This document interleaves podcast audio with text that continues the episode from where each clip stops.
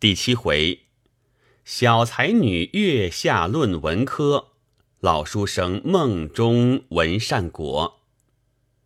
话说这位唐秀才名敖，表字以亭，祖籍岭南浔州海丰郡河源县，妻子久已去世，继娶林氏。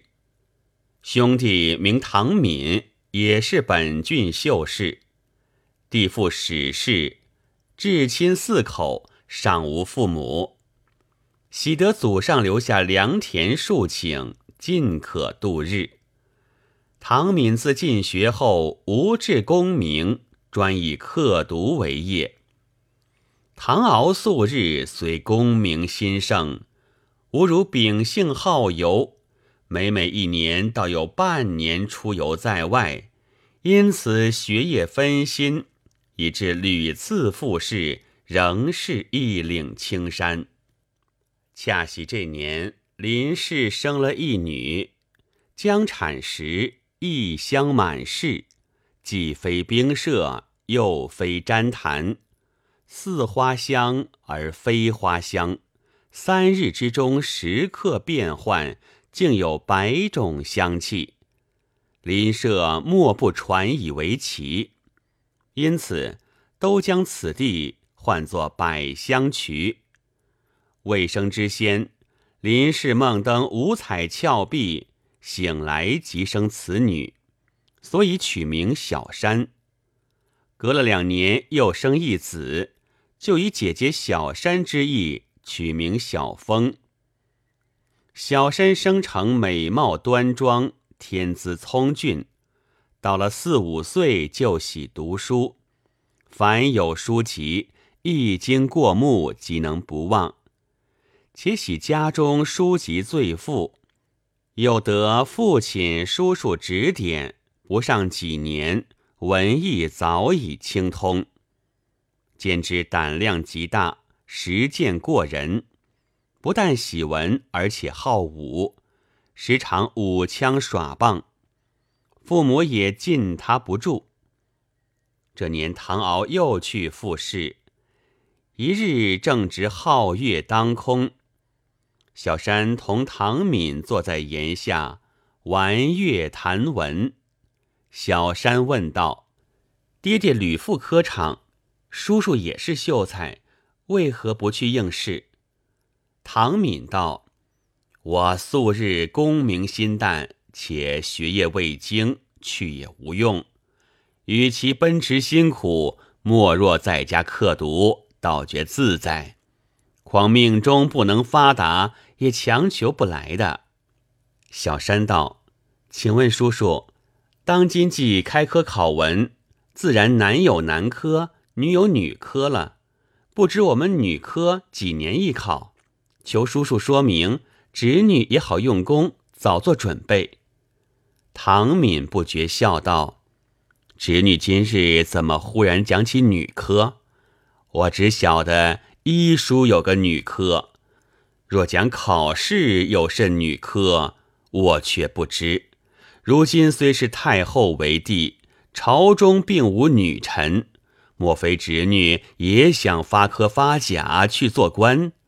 真是你爹爹一样心肠，可谓父子天性了。小山道：“侄女并非要去做官，因想当今既是女皇帝，自然该有女秀才、女丞相，以做女君辅弼，恕男女不至混杂，所以请问一声。哪知竟是未有之事。若这样说来。”女皇帝倒用男丞相，这也奇了。既如此，我又何必读书？跟着母亲婶婶学习针纸，岂不是好？过了两日，把书果真收过去学针纸，学了几时，只觉毫无意味，不如吟诗作赋有趣，于是仍旧读书。小山本来颖悟，在家时刻用功，腹中甚觉渊博。每与叔叔唱和，唐敏竟敌他不住，因此外面颇有才女之名。谁知唐敖前去复试，虽然廉洁中了探花，不意又为言官上了一本，言唐敖于弘道年间，曾在长安同徐敬业、骆宾王、魏思温、薛仲章等结拜异姓弟兄。后来徐洛诸人谋为不轨，唐敖虽不在内。但昔日既与叛逆结盟，究非安分之辈。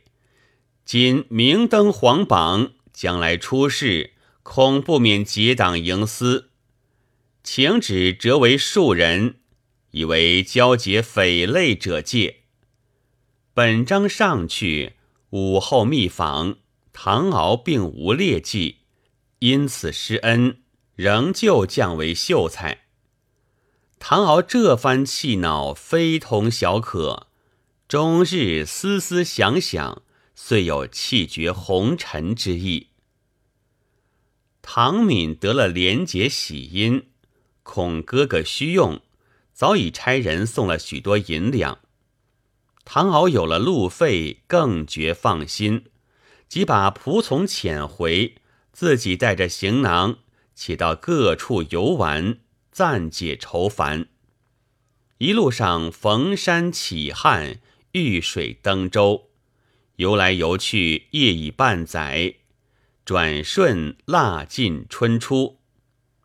这日不知不觉到了岭南，前面已是七舅林之阳门首，相隔自己家内不过二三十里，路途虽近。但一览心灰，修见兄弟妻子之面，意欲另寻圣境畅游，又不知走哪一路才好。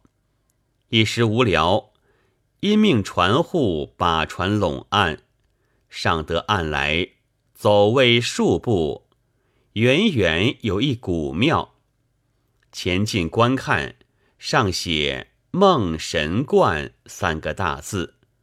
不觉叹道：“我唐敖年已半百，历来所做之事，如今想起，真如梦境一般。从前好梦歹梦俱已做过，今看破红尘，意欲求仙访道，未不此后何如？何不叩求神明指示？”于是走进神殿，暗暗祷告。拜了神像，就在神座旁席地而坐。恍惚间，有个垂髫童子走来道：“我家主人奉请处事，有话面谈。”唐敖跟着来到后殿，有一老者迎出，随即上前行礼，分宾主坐下道：“请问老丈尊姓？”不知见诏有何台命？老者道：“老夫姓孟，想在如是观居住。是因处事有求仙访道之意，所以奉屈一谈。请问处事向来有何根基？如今所是何数？毕竟如何修为，去求仙道？”唐敖道：“我虽无甚根基，至求仙一事，无非远离红尘，断绝七情六欲，一意静修，自然可入仙道了。”老者笑道：“此事谈何容易？处世所说清心寡欲，不过略言受算，身无疾病而已。若讲仙道。”那葛仙翁说的最好，他道：“要求仙者，当以忠孝和顺、仁信为本。若德性不修，务求玄道，终归无益。要成地仙，当立三百善；要成天仙，当立一千三百善。今处世既未立功，又未立言。”而又无善可立，一无根基，忽要求仙，岂非缘木求鱼，枉自费力吗？唐敖道：“见性庸愚，今承指教，此后自当众善奉行，以求正果。但小子初意，原想努力上进，恢复堂业，以解生灵涂炭，立功于朝。吾如辅德登第，忽有意外之灾，境遇如此，莫可若何？”老丈何以教我？那老者道：“处世有志未遂，甚为可惜。然塞翁失马，安知非福？此后如弃福患，另结良缘。四海之大，岂无际遇？现闻百花或迁，巨降红尘，将来虽可团聚一方。”内有名花十二，不幸飘零外洋。唐处是泯其凋零，不辞劳瘁，遍历海外，或在名山，或在异域，将各花力加培植，比归福地，与群芳同得返本还原，不至沦落海外。冥冥之中，岂无功德？再能众善奉行，始终不懈，已经步入小蓬莱，自能明灯宝路，位列仙班。此中造化，处事本有溯源，即此前进，自有不期然而然者。今承下问，故述梗概，急需勉力行之。唐敖听罢，正要朝下追问，那个老者忽然不见，连忙把眼揉了一揉，四处观看，谁知自己仍坐神座之旁。仔细一想，原来却是一梦。将身立起，再看神像，就是梦中所见老者，因又叩拜一番。回到船上，随即开船，细想梦中光景，暗暗忖道：此番若到海外，其中必有奇缘。地百花不知因何祸迁，毕竟都降何处？为何却又漂流外洋？此事虚虚实实，令人费解。好在我生性好游。